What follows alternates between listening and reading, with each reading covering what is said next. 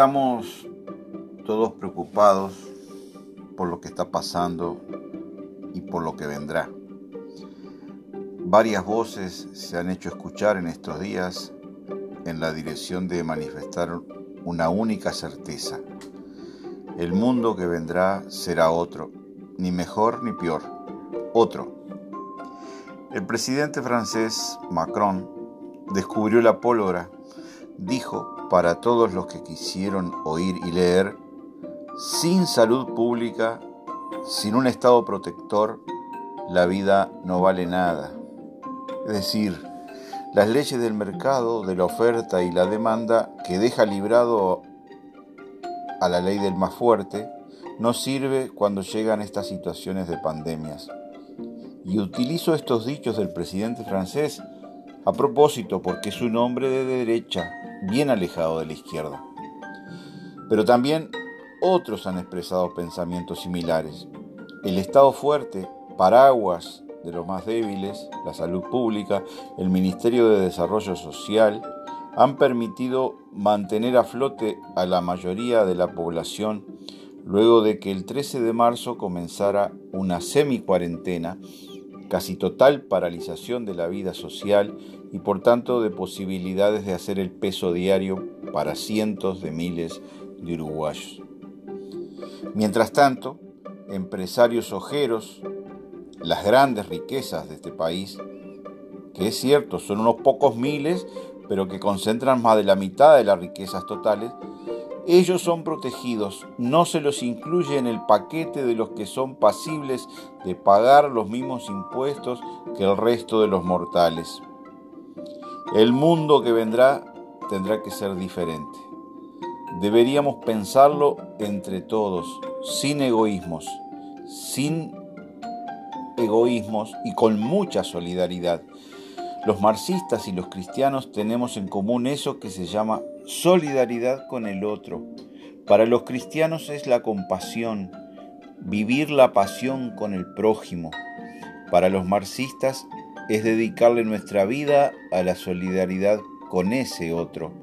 Vivir el desprendimiento, pensar en los otros, enseñarles a pescar y no solo regalarles pescado.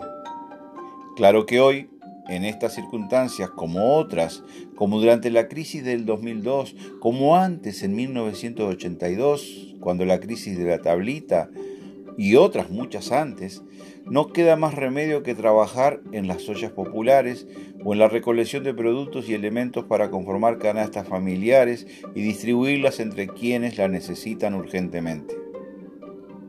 Debemos reconocer que esta pandemia con el país casi paralizado desde el 13 de marzo, casi un mes ya, nos agarra con un país un poco mejor preparado que las veces anteriores.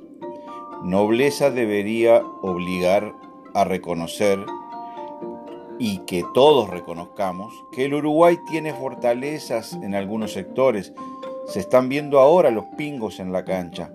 Tenemos muy buen respaldo financiero, una caja muy bien protegida, un sistema de salud público con hospitales que no tienen nada que envidiar a los mejores sanatorios privados. Y tenemos una red de conectividad social que alcanza a todo el territorio nacional. Es cierto que esto último es ayudado por la geografía de Penillanura, pero también por Antel Pública y de todos los uruguayos y por el Plan Ceibal. De todas maneras, en estos días no he podido dejar de recordar una novela del escritor portugués José Saramago, El ensayo sobre la ceguera. Allí ocurre otra pandemia. Los humanos comienzan a perder la visión y rápidamente se va contagiando a toda la sociedad.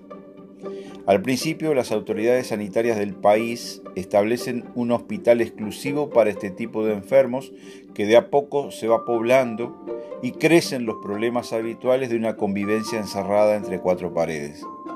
Cuando comprueban que toda persona en contacto con uno de estos ciegos se contagia, dejan el hospital en manos de los ciegos. Pero la pandemia ya es incontrolable y comienza el caos. La pelea por la comida es salvaje. La ley del más fuerte se impone y se forman jaurías humanas. la situación se vuelve tan incontrolable que trasciende los muros y el contagio llega a toda la sociedad y cuando ya no queda nadie sin ser alcanzado por la ceguera, hasta el ministro de Salud Pública. Se produce aquello de apaga y vamos, o del último que se vaya, que apague la luz. Una gran alegoría de la aventura trágica de la humanidad. Pero entonces, el animal humano deberá apelar a su instinto de conservación. Supongo que estaremos aprendiendo que la ley del mercado, de dejar librado a la oferta y a la demanda, produce una carrera desenfrenada por la competencia a ver quién llega primero.